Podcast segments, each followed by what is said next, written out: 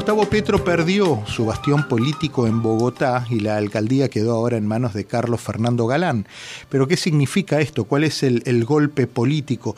No solo para Petro, sino la oportunidad política para el pueblo de Colombia.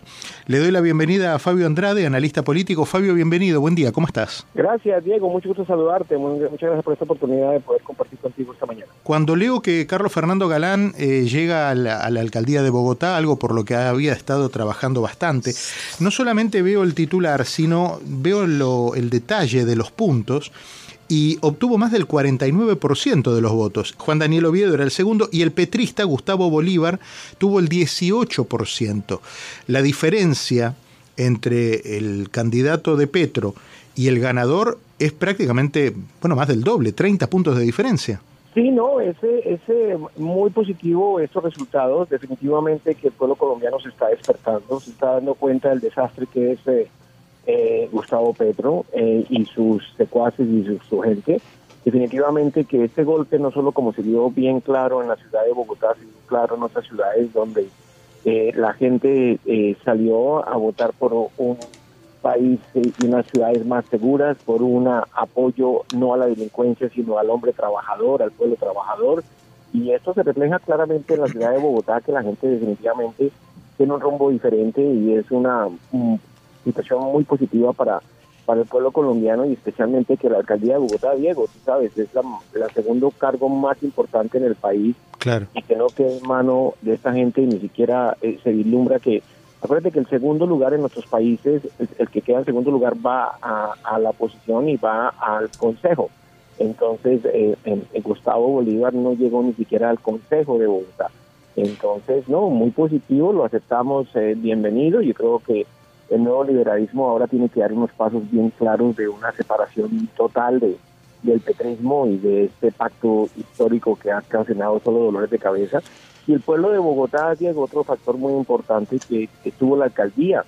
Eh, Petro lo conocen a Petro y le dieron la oportunidad para la presidencia, pero esta vez definitivamente le han dado un golpe muy fuerte y creo que es importantísimo para nosotros eh, recibir esta alcaldía eh, positivamente y viendo que el pueblo colombiano se está despertando porque hace dos años que estábamos todos sufriendo de cuando vimos los resultados del, del 19 de, junio de, de 2022. 22, 22, sí. 22, sí, el año pasado, que parece una vida, pero ah. lleva un año, pero ha hecho suficiente, suficiente daño durante un año. Eh, Carlos Fernando Galán, eh, leo por aquí que es la tercera vez que, que ha intentado llegar a la, a la alcaldía de Bogotá y ahora lo logró. ¿Lo logró por mérito propio? ¿Lo logró porque el contexto político eh, era demoledor y, y, hacía falta alguien como él? ¿O es que tiene, tiene peso político, ha ido construyendo un peso político que lo convierta hoy en alguien presidenciable? Bueno, él viene de la familia de, del neoliberalismo de Galán, de su padre, que uh -huh. fue candidato presidencial, que se sabía que iba a ser el presidente de la República. Yo, pero yo creo que es una acumulación de, de, situaciones. Número uno, la gente definitivamente necesitaba un cambio, necesitaba eh, no seguir la línea que estaba llevando Petro, la alcaldesa eh, López, y quería un, giro de 90 grados y creo que se ha dado. Número uno. Número dos, sí, tenía nombre lógico haber sido candidato anteriormente, que no le fue tan mal, llegó a las instancias eh, segundo lugar y yo creo que eso le favoreció muchísimo.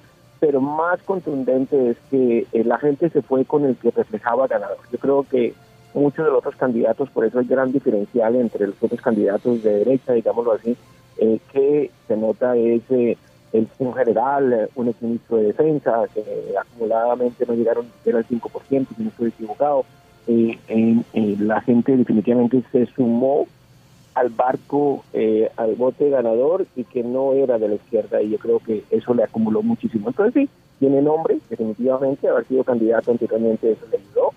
El tercero, las fuerzas políticas dijeron que era por otro lado, porque como ustedes, hubo mucho candidato y, hubo muchos partidos que tuvieron sus candidatos que no llegaron a ningún lado.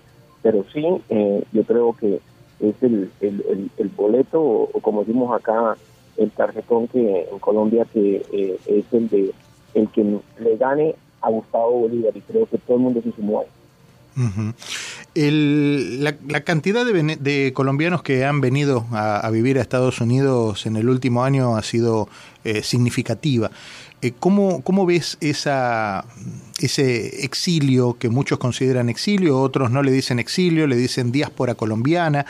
Eh, siempre estableciendo un poco esa, esa diferencia entre lo que es el exilio, la diáspora y el, el el significado de cada una de las palabras por lo que significa, ¿no? Con el peso, sobre todo en esta comunidad, ¿no? Eh, ¿cómo, ves eso? Eh, eh, en los últimos ah, meses estamos muy preocupados que antes de esta ola que se está viniendo por oportunidad, por la puerta abierta, porque hay los grupos criminales están trabajando para traer la gente, están endeudando a la familia colombiana, dándoles oportunidades que van a ser difíciles. Entonces, en ese sentido, sí es eh, muy preocupante porque usted lo sabe que cuando la gente llega acá sin documentación correcta, pues van a sufrir mucho y, hay mucho abuso hacia esta comunidad y nosotros, eh, yo he sido el luchador porque la gente se legalice y esté dentro de espacios para que puedan progresar y, surgir.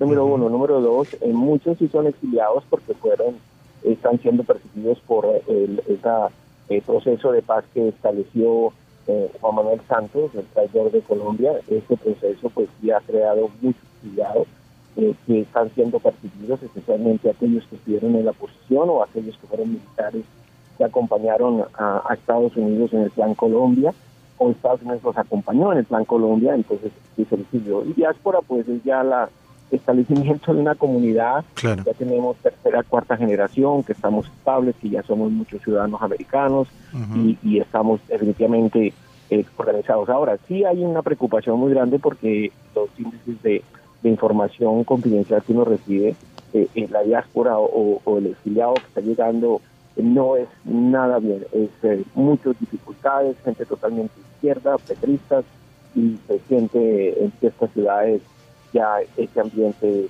eh, eh, es eh, definitivamente trabajando para, para ah, llegar acá y comenzar a cambiar nuestra tranquilidad social, política y económica. O sea, a, ver si entiendo. Me estás comentando que el, parte de la, de, la, mm, el inmigrante colombiano es un inmigrante de izquierda que, rompe un poco con la tradición del inmigrante colombiano. Lamentablemente, eh, eh, esa es la realidad. Lo mismo he estado escuchando, lo mismo me comentó, lo mismo me comentó alguien de, de Venezuela, que el venezolano que está viniendo por, por, el camino difícil, que es el camino de la frontera, es eh, también un, un venezolano diferente diferente al de otras, al de otras inmigraciones.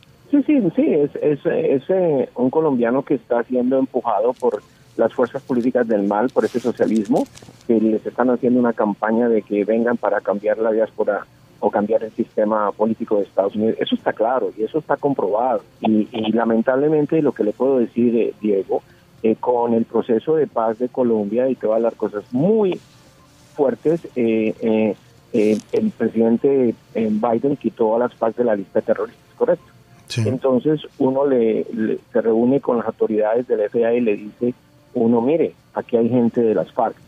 Y ¿sabe qué te responden? Ya no los ya para la FARC nosotros no son nada, porque ya los hemos los quitaron de la lista de terroristas, ya no son de interés de la de, de, la FBI. Entonces imagínate tú, entonces está entrando gente de las FARC que siguen siguen denunciando, siguen siendo disidencias, supuesto gente que maneja el tráfico y la criminalidad, y están acá y el FBI y el gobierno federal te dice no, no están en la lista de terroristas, por lo tanto no nos preocupa.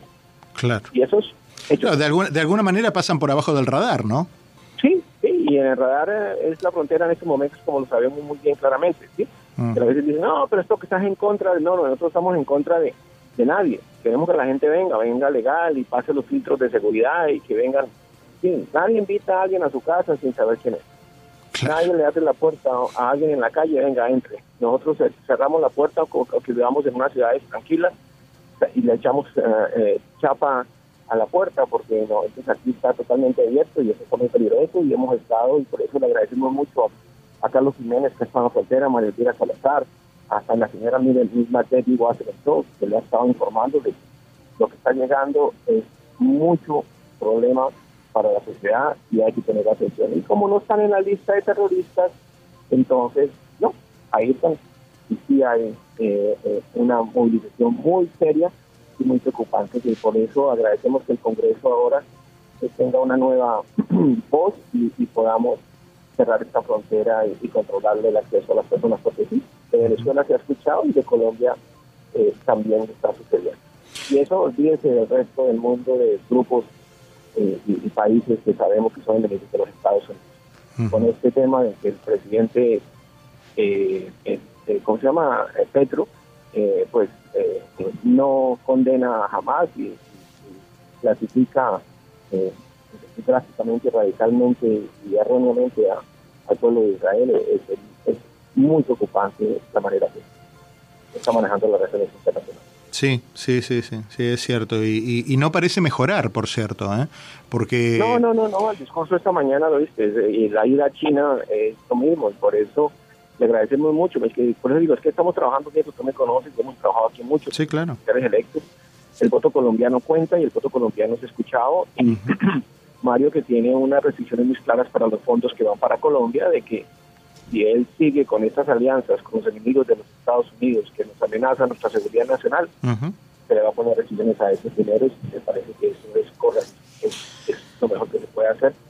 Este presidente va a estar en Washington en la próxima semana y vamos a ver cuál va a ser la reacción de, Estados Unidos. Mira, lo que hizo, el comunicado, la, orden ejecutiva que sacó, yo se la mandé a todos ustedes, sí, sí. de prohibir a la prensa hacer informes periodísticos sobre el proceso electoral.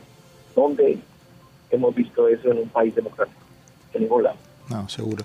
Fabio, te agradezco la gentileza de atendernos como siempre y bueno, eh, lo que queríamos era tocar base contigo en un día en el que de alguna manera gran parte del pueblo colombiano vuelve a, recibir un, aire fresco, en este caso con la llegada de Carlos Fernando Galán a la alcaldía de Bogotá.